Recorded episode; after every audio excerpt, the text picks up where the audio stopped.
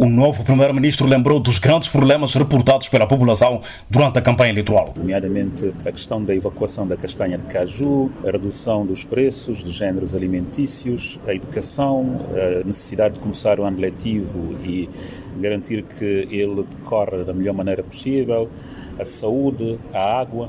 E, portanto, são essas necessidades básicas das populações que nós tivemos a ocasião de verificar em loco durante a campanha, ouvimos as preocupações das populações e, portanto, essas áreas são prioritárias e, para nós, eh, vão constituir aquilo a que chamamos de emergência. Para responder a estes desafios de emergência, Geraldo Martins justificou a necessidade de fazer um governo mais inclusivo. Sim, eh, não é surpresa para ninguém, porque tem sido público o exercício de preparação para a governação que temos feito, nomeadamente os acordos acordos de incidência parlamentar e governativa. Assinamos um acordo com o Partido da Renovação Social, assinamos um acordo com o Partido dos Trabalhadores Guineenses. São acordos de incidência parlamentar e governativa, o que significa que uh, esses partidos estarão representados no governo, juntamente com uh, o PAI Terra Arranca. Portanto, vai ser um governo inclusivo, como temos dito, um governo para tentar resolver os problemas uh, das populações. Mas para isso, Martins espera uma coabitação sã com o Presidente da República. Quando um um país está confrontado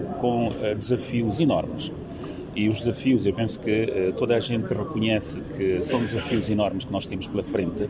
Perder tempo e energia em guerras desnecessárias não faz qualquer sentido. As populações estão à espera de nós, estão à espera que uh, sejamos capazes de resolver os seus problemas e não podemos desperdiçar a nossa energia em guerras fúteis. Por isso mesmo, uh, o apelo de Sua Excelência o Sr. Presidente da República é um apelo que nós endossamos e também nas nossas palavras dissemos isso, que é preciso olharmos para a frente, não estarmos estarmos a, a olhar para o retrovisor, a culparmos uns aos outros.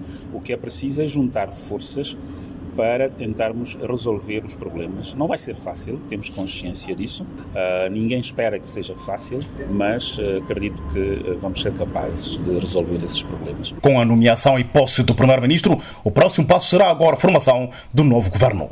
La Sanxema, para a Voz América.